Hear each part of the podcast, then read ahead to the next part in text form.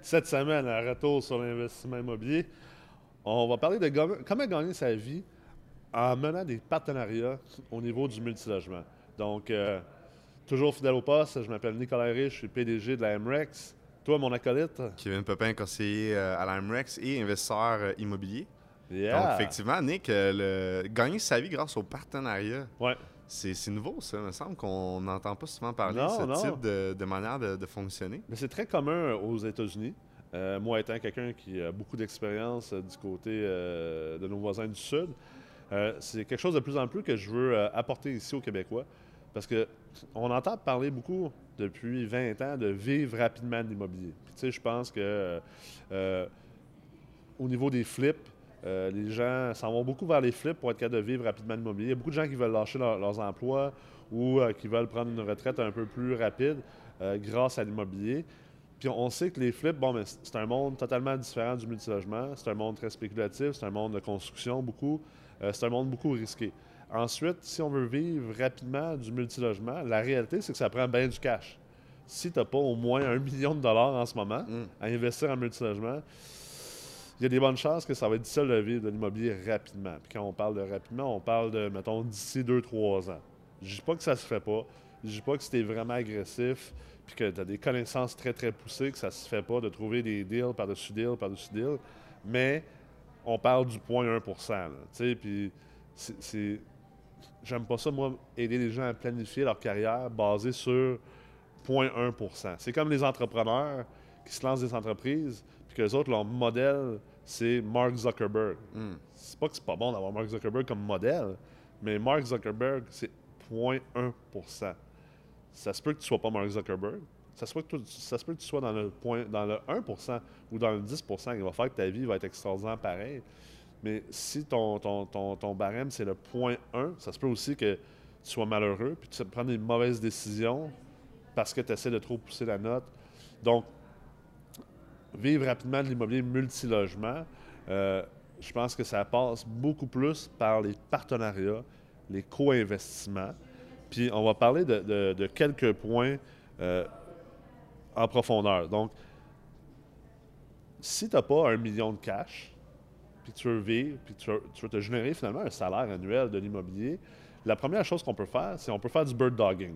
Tu connais-tu le concept de bird dogging? Ben oui, le concept de bird dogging, c'est super intéressant. Donc, en fait, les... L'oiseau-chien. L'oiseau-chien, parce que, justement, quand un, loup, euh, un loup alpha se fait détrôner de sa meute et qu'il s'en va comme un loup solitaire, il n'est pas si euh, loup solitaire que ça. Ouais.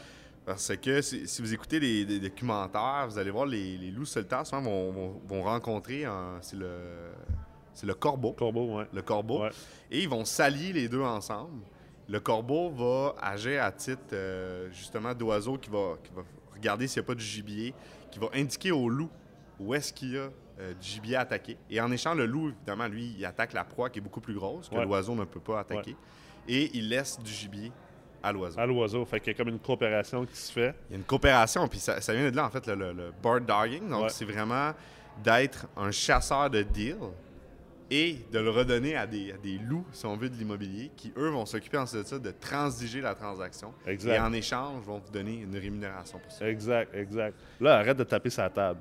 Ah, parce que là, on, on, parle de loup, là. On va se chicaner. Là. Moi, plutôt, on est tellement expressif dans nos vidéos, ça, ça paraît pas qu'on aime ce qu'on fait. Là. On est là, puis on tape sa table. je sais que le monde de son, en ce moment, sont en train de capoter. Là. Donc, arrête de taper sa table. Parce sinon, sa table. Sinon, je t'envoie le loup alpha. Je mets mes mains dans, dans mes poches, c'est fini. fait que le bird dogging, comment que ça peut fonctionner ultimement, c'est que pour réussir comme bird dogger, puis pour gagner ta vie en faisant ça, c'est faut que tu sois vraiment, vraiment bon dans la recherche d'opportunités, puis dans le développement de partenariats. Développement de partenariats, c'est-à-dire de développer des partenariats avec euh, autant des courtiers immobiliers qui ont peut-être des pocket listings, des mandats de poche, des mandats privés, puis de développer un réseau avec des gens qui ont déjà des immeubles pour que le jour que ces gens-là pensent à à, liquider leurs actifs, à vendre leurs immeubles. Mais toi, tu vas être une des premières personnes à le savoir. C'est pas, pas nécessairement toi qui vas les acheter, mais tu vas pouvoir euh, aller offrir ces immeubles-là à d'autres personnes. Puis là, à faire très attention. là. On ne parle pas de faire du courtage illégal. Non, non, pas du tout. On n'est pas là en disant euh, fais, fais- fais un- sois un genre de faux courtier. En fait, tu es un consultant. Ta job, toi, c'est de la recherche puis de la prospection. Ah oui, puis ta rémunération, c'est pas le courtier qui t'a donné. Non, c'est clair. Euh, C'est ça n'a clair. rien à voir avec le clair. C'est vraiment des investisseurs qui, eux, c'était un coût de transaction, C'est si on peut dire, parce que justement, tu leur as trouvé un deal. C'est ça. Et c'est d'avoir les, les habiletés de comprendre c'est quoi un deal. Ouais. D'avoir les habiletés de comprendre, bon, mais j'ai tel tel type d'investisseur, leur stratégie d'acquisition est X, et je dois m'attarder à tel type de marché pour trouver tel type de critères qui, eux, vont faire en sorte que ça va répondre à leurs besoins. C'est un peu comme, tu sais, les grosses sociétés immobilières, eux autres, ils ont des, euh, mettons, euh, on va dire logisco, eux autres, ils ont des employés, des salariés, que leur job, c'est de trouver des opportunités. On s'entend que les gens qui ont moins de 500 portes, ils n'ont pas nécessairement le budget pour mettre quelqu'un sur salaire à l'année pour faire ça. Fait que toi, ce que tu pourrais faire, les, les gens qui nous écoutent en ce moment, pourraient se partir une espèce de compagnie de consultation en recherche et développement. Puis ta job, c'est carrément, c'est de trouver des, des opportunités pour euh, tous les investisseurs qui ont moins de 500 portes. Exact. Donc, de- de- d'être capable de, de développer le réseau, comme tu l'as mentionné, puis de trouver des, des deals, ça peut être une des, des- des formes, en fait, de vivre de l'immobilier Absolument. sans avoir nécessairement la mise de fonds pour le faire. Parce qu'on dit souvent, c'est soit que tu as l'argent ou soit que tu as les connaissances. Exact, exact. Donc, euh, puis quand je dis que tu as l'argent, tu as aussi le crédit. Là, ça, vient tout ensemble. Ouais, ouais. Donc, si tu n'as pas nécessairement les liquidités dès le départ, mais que tu es capable d'acquérir les connaissances, bien, pourquoi pas utiliser ça comme levier pour pouvoir débuter dans l'immobilier? Puis ta paye comme Bird Dog, ben, tu sais, si tu as besoin de lâcher ton emploi puis que tu as besoin de générer de l'argent, mais ça, ta paye peut être monétaire, comme ta paye pourrait être également de l'équité euh, dans la propriété. Ben oui, tout à donc, fait.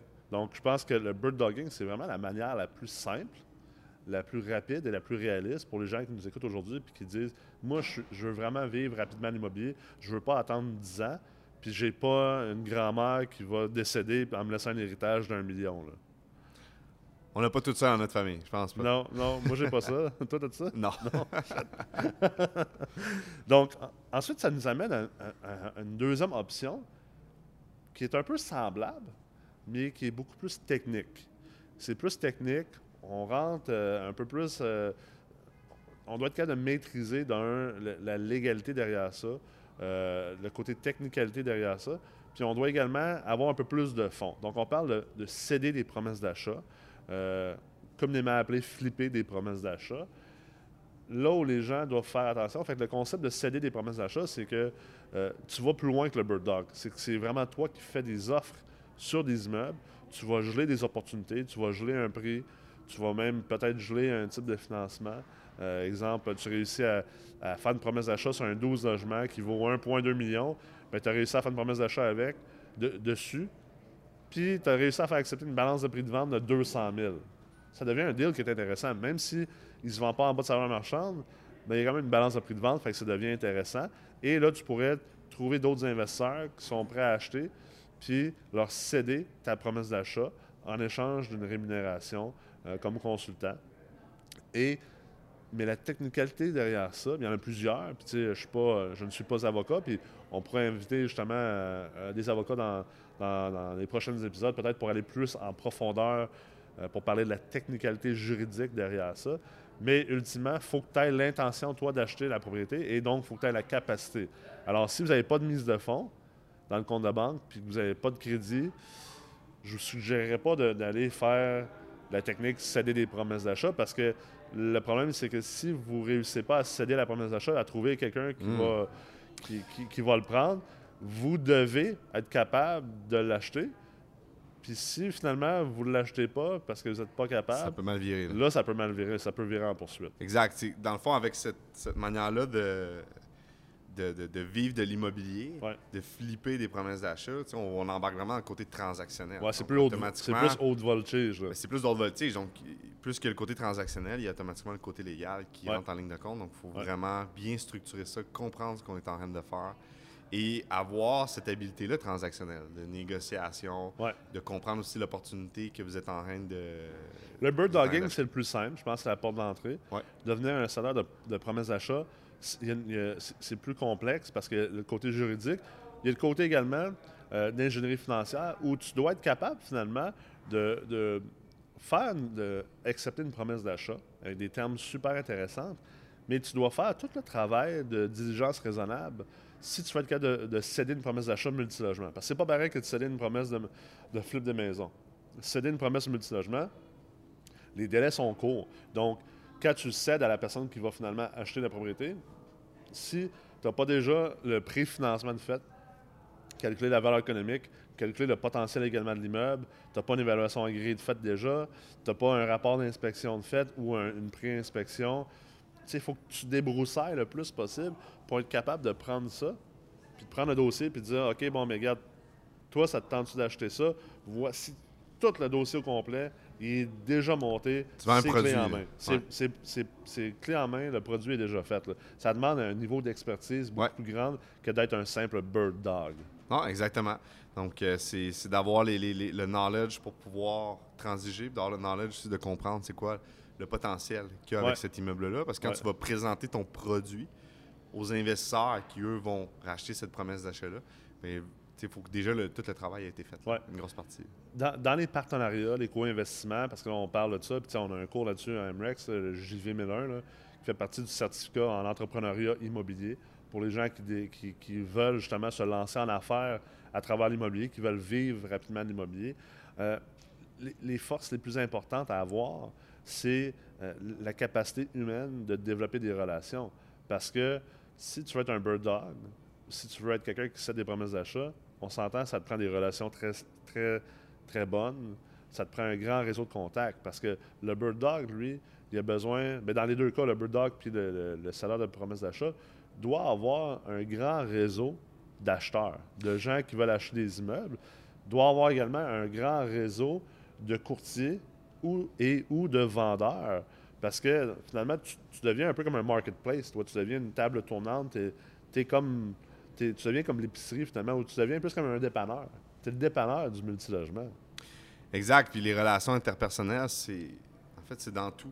Ouais. Dans, dans, dans, toutes les manières de vivre de l'immobilier qu'on vous parle en ce moment, qu'on va vous présenter, qu'on a présenté actuellement, le, côté interpersonnel est toujours au cœur de tout ça. C'est quoi les affaires que les gens pourraient faire pour justement développer ces relations-là? Parce que là, oui, ils n'ont pas besoin d'avoir une immense mise de fonds, mais il y a quand même un, investissement d'argent et de temps pour développer ces partenariats-là, autant du côté d'avoir des acheteurs que du côté d'avoir des vendeurs ou des courtiers.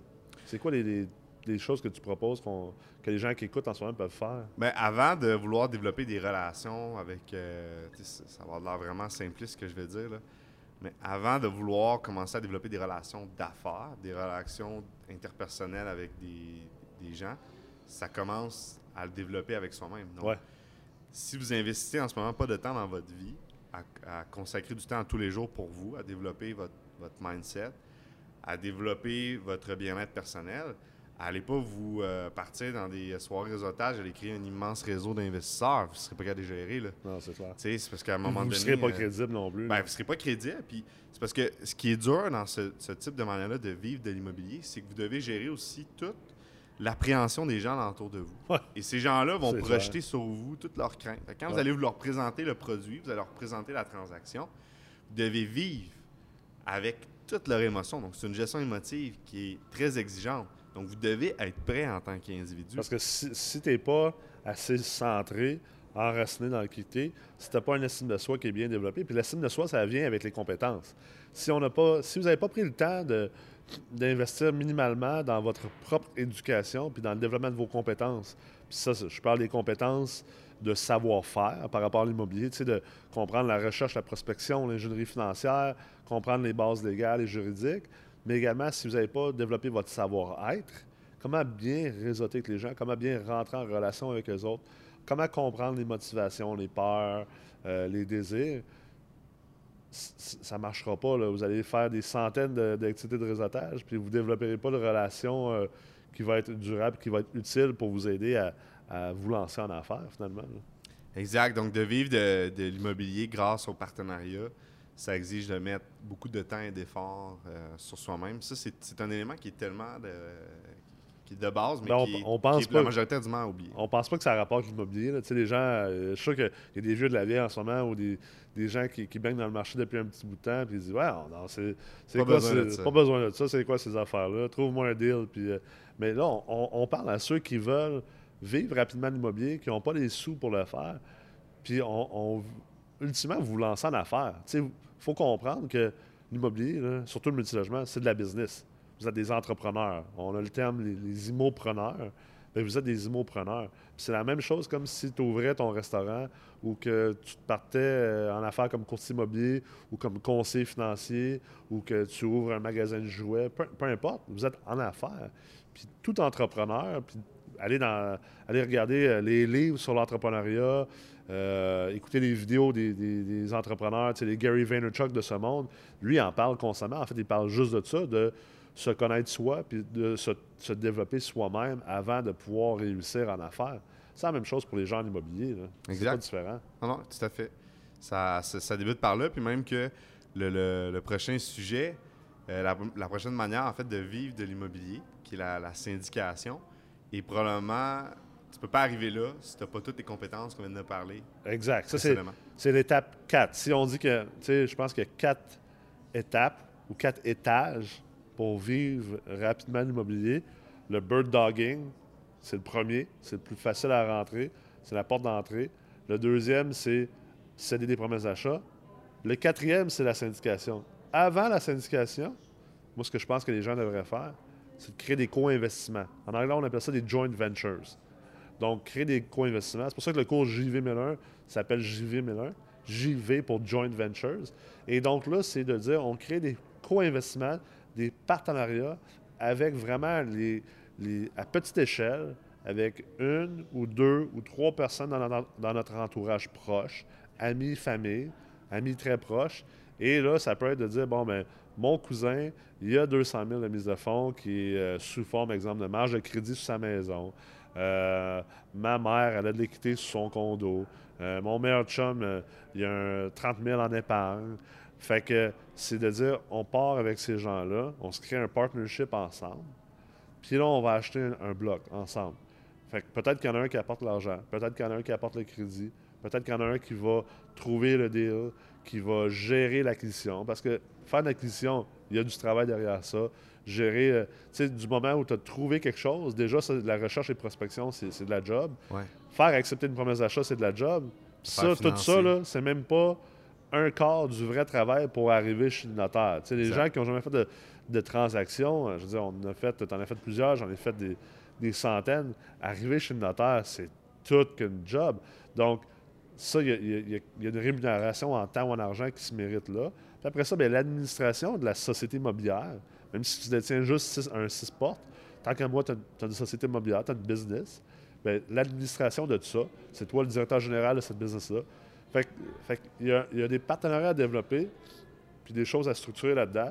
Tu n'es pas obligé nécessairement, toi, d'avoir le cash. Ça peut être un mélange de, plusieurs choses, et ça peut être la me- meilleure manière de partir en investissement immobilier si tu es rendu là.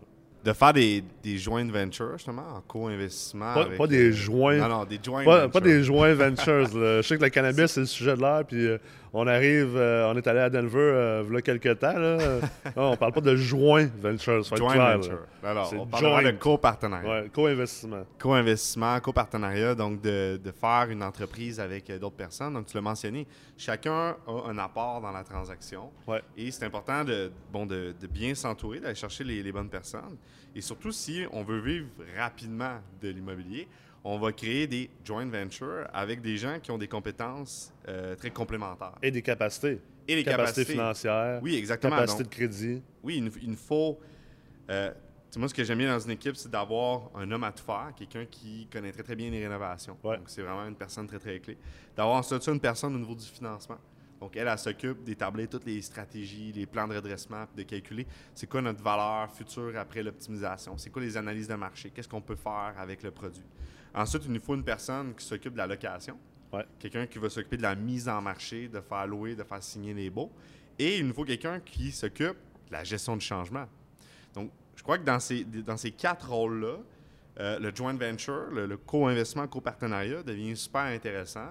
Puis ça permet de faire aussi en sorte que sinon là-dedans, justement, qu'il y a plus de liquidité. Ouais. L'autre, il n'y en a pas, mais regarde, moi, je peux faire telle ou telle tâche. Mais ça permet de répartir le poids. Ouais. Puis d'avancer beaucoup plus rapidement ensemble. Que ça se peut que, tu sais, en ce moment, vous voulez vivre de l'immobilier puis vous avez juste un 50 000 ou un 100 000, c'est pas assez.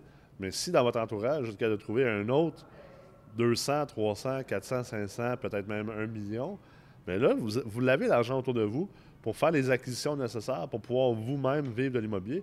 Puis il y a des bonnes chances que les gens autour de vous qui ont ces liquidités-là, peut-être que les autres, ils n'ont pas besoin de vivre de l'immobilier demain matin. euh, moi, j'ai du monde dans mon, entourage qui, ont cet argent-là, puis euh, les autres, ils n'ont pas l'ambition de lâcher leur job. Ils aiment bien leur job, ils aiment, beaucoup leur vie, mais ils veulent, euh, ils veulent s'enrichir à long terme. Et donc, ça- il y a une opportunité là pour les gens de dire OK, bon, mais moi, par exemple, je veux vivre de l'immobilier rapidement. Et donc, euh, si je suis capable d'offrir et de répondre aux besoins des gens de mon entourage, qu'eux veulent s'enrichir à long terme, ben moi, ça me permet de vivre à court terme l'immobilier. C'est un win-win. Il n'y a personne qui profite d'un autre. C'est vraiment, c'est un win-win pour tout le monde. Puis il faut être dans cet état d'esprit-là. On revient à l'état d'esprit de tantôt. Il faut être dans cet état d'esprit-là parce que souvent, les gens vont être comme Ouais, mais là, euh, tu sais, euh, c'est un profiteur ou je ne veux, pas je veux pas profiter des gens. On parle pas de profiter des gens. On parle de monter des partenariats. Ah ouais, c'est de projeter ses peurs sur, euh, sur les autres. C'est, tellement euh, un réflexe qui, qui est constant quand on parle de partenariat, là, tout le temps. Fait que là, les gens qui écoutent en ce moment, ils ont, ils ont- ils ont trois options, je pense. Euh, chaque op- option a un niveau de difficulté plus élevé. Puis là, on va arriver au dernier, qui est le plus complexe. Yes. Tu sais, juste faire un disclaimer, on n'est pas des avocats. On est encore moins des avocats en, en droit des, des valeurs mobilières.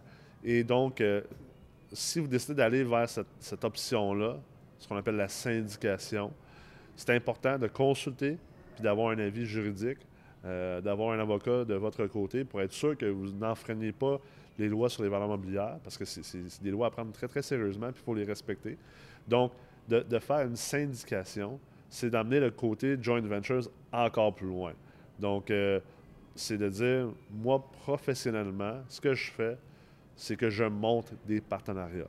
Là, il y a toute une légalité derrière ça, mais le potentiel, si vous êtes capable de naviguer les eaux de manière euh, droite et correcte et euh, d'être conforme euh, à la légalité, il y a vraiment beaucoup, beaucoup, beaucoup d'argent à faire rapidement, puis de gagner votre vie rapidement. Vous pouvez devenir, j'utilise le terme, un gestionnaire de portefeuille, même si je sais que c'est n'est pas nécessairement le, bon terme à utiliser, mais vous, vous pouvez devenir un PDG de société immobilière. Je pense que c'est un meilleur terme. Euh, très rapidement, puis dire que vous montez vous-même euh, le prochain logisco. Là. Oui, tout à fait. Et, et là, vraiment, à ce niveau-là, il faut vraiment avoir un niveau de knowledge qui est très, très important. Ouais. Parce que là, vous Autant êtes, au niveau euh, juridique, euh, Vous êtes le capitaine du bateau, ouais, là, ouais. carrément. là vous êtes au bat. là. Vous êtes vraiment au bat. Donc, ça nécessite vraiment de. On repart de trouver le deal, donc Ouais. de le prospecter. Ouais, de comme le les trois autres étapes. Ouais. Après ça, d'aller structurer le financement en fonction de la stratégie de ce deal-là. De structurer le côté légal. Structurer le côté légal, le côté fiscal, de comprendre tous ces aspects-là, de coordonner tous les intervenants. Ensuite de ça, c'est de trouver les partenaires qui, eux, ont ce besoin-là dans ce type de transaction-là. Ensuite de ça, lorsque les opérations sont mises en place, c'est de coordonner ces gens-là, de coordonner le portefeuille. Donc, c'est vraiment une gestion euh, politique, opérationnelle Ouais. et financière. C'est vraiment à tous les niveaux, là, vraiment. Puis là, c'est de décider dans quelle voie que vous allez.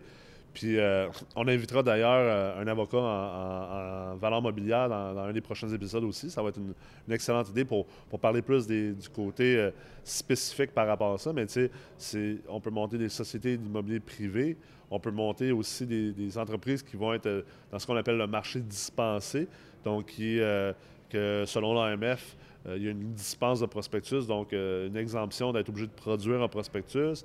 Mais là, ça amène à toutes sortes de, complexités où tu dois faire affaire, par exemple, avec euh, des investisseurs dits accrédités et tout ça. On ne rentrera pas dans, le détail de tout ça, c'est pas ça le, but aujourd'hui. Mais après ça aussi, le, summum de ça, c'est de bâtir ce qu'on appelle un REIT ou euh, un fonds de placement immobilier, comme un, un communard de ce monde, un boardwalk, un cap REIT. Puis, euh, tu sais, j'en parle, je sais que ça a l'air immense, ça a l'air gros d'être inscrit à la bourse, puis de, de faire un appel public à l'épargne. C'est- beaucoup de travail, c'est de monter une immense business.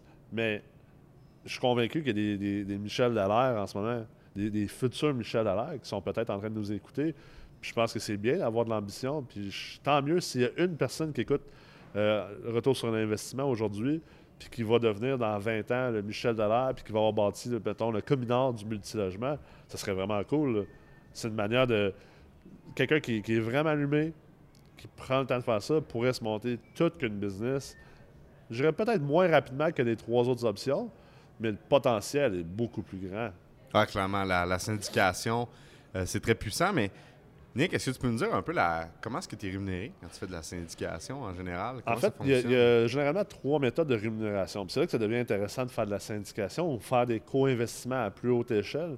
Euh, généralement, tu es rémunéré sur l'acquisition, le, travail autour de l'acquisition. Donc, pas l'acquisition en tant que telle, pas, pas le courtage. Même, puis c'est sûr que tu dois faire affaire avec un courtier immobilier, c'est clair. Je pense là, si tu fais pas affaire avec un courtier immobilier, ah non, écoute, t'as pas de crédibilité, honnêtement. Tant qu'à moi, là, moi, je trouve que t'as pas de crédibilité si tu n'as pas des courtiers immobiliers, si tu pas des avocats, si tu pas des fiscalistes dans le dossier. C'est sûr que tu as, zéro crédibilité puis tu t'en vas vers, euh, vers les roches.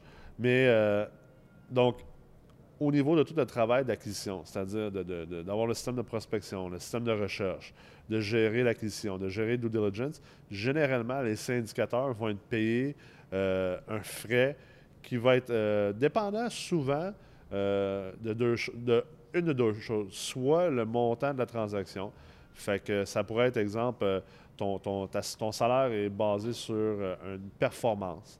Donc, si tu as réussi à acquérir un immeuble de 10 millions, bien, tu vas avoir 1 à 3% de salaire basé sur ce, ce 10 millions-là.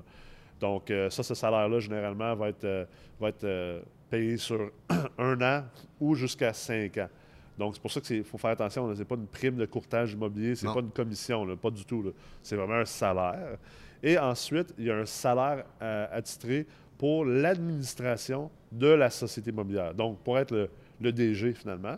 Ça, ça va généralement ressembler à également 1% de la valeur de l'immeuble ou, si on veut, là, en termes de revenus, de location, ça va être probablement aux alentours d'un d'un 5 à 10% dépendamment de la rentabilité de cet immeuble-là. Donc, plus que vous êtes plus que vous réussissez à acheter un immeuble rentable, plus que vous allez pouvoir euh, vous retirer un salaire respectable euh, comme administrateur. Et finalement, là, on ne parle pas de gérer le bloc. Tu peux être administrateur puis quand même avoir un gestionnaire en place. Fait que tu te paierais, mettons, un 5% des revenus, puis tu paierais ton gestionnaire un 5% Toi, ta job comme administrateur, c'est de tenir les, les, euh, les rencontres de conseil d'administration, c'est d'entretenir euh, les relations, puis s'assurer que tout est fait avec le comptable, avec le fiscaliste. Faire une gestion active du portefeuille? Faire une gestion active du portefeuille, effectivement. On en a déjà parlé euh, dans un, des épisodes précédents, si vous ne l'avez pas écouté. Et puis, euh, finalement, la troisième méthode de rémunération, c'est à la disposition de l'actif. Donc là, si ça fait partie de la stratégie de votre syndicat d'investisseurs immobiliers, euh, de sortir du deal peut-être après 5 ans ou après 10 ans ou après 15 ans. Il y a également une rémunération qui est structurée autour de ce travail-là parce que c'est un travail de, commencer à sortir un actif d'un syndicat. Oui, puis il faut comprendre, euh, ce que les gens doivent, voir aussi avec la syndication, c'est que la personne qui syndique, Évidemment, quand tu es rendu là, c'est que tu as un certain pouvoir politique ou financier. oui, Donc, tu en fais bénéficier à toutes les gens. C'est clair. Et tu permets à des transactions de se réaliser. Ces transactions-là ne se seraient jamais réalisées. Rendu, quand tu es syndicateur, tu es, au summum de tout ce qu'on a parlé aujourd'hui. Tu as un réseau vraiment fort. les, vivre de la syndication, c'est moins rapide que les trois autres sujets qu'on a parlé tantôt parce que ça, demande beaucoup plus de compétences, de savoir-faire, de savoir-être, puis un énorme réseau, puis une crédibilité également. Mais c'est là qu'il y a le plus de potentiel de, pas seulement vivre de l'immobilier, mais de vivre, euh, de vivre richement de l'immobilier, si on veut. Définitivement je pense que ça fait, euh, ça fait le tour pour euh, cette dernière émission-là. Mais, hein? je pense que la dernière. C'est pas du tout la dernière. Pas la dernière, pas en tout. Là. On en, en reste, encore euh, combien, Nick, à faire? Ah, des centaines et des centaines pendant les prochaines années. Fait que...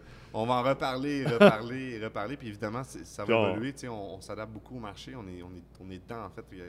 Absolument. Dans la nuit, on rêve à l'immobilier. On rêve toujours à l'immobilier. Puis on espère que vous rêvez à l'immobilier. Puis euh, également, s'il y a des sujets que les gens aimeraient euh, entendre davantage, gênez-vous pas à commenter euh, ces vidéos sur YouTube, sur Facebook. même que assurez-vous de vous abonner sur notre chaîne YouTube, la chaîne MREX. Également, assurez-vous de vous abonner à la page Facebook d'MREX. Pas seulement vous abonner, quand vous cliquez like sur la page, allez ensuite cliquer sur suivre, je pense, de manière prioritaire à cause de à cause maintenant Facebook n'a plus vraiment de reach organique pour les pages, les pages de compagnie. Et laissez-nous vos commentaires de qu'est-ce que vous voulez entendre également pour les prochains épisodes de la, saison. Et là-dessus, ben, on se revoit la semaine prochaine. Bien sûr. Salut, Merci beaucoup, Kevin. Salut. Bye.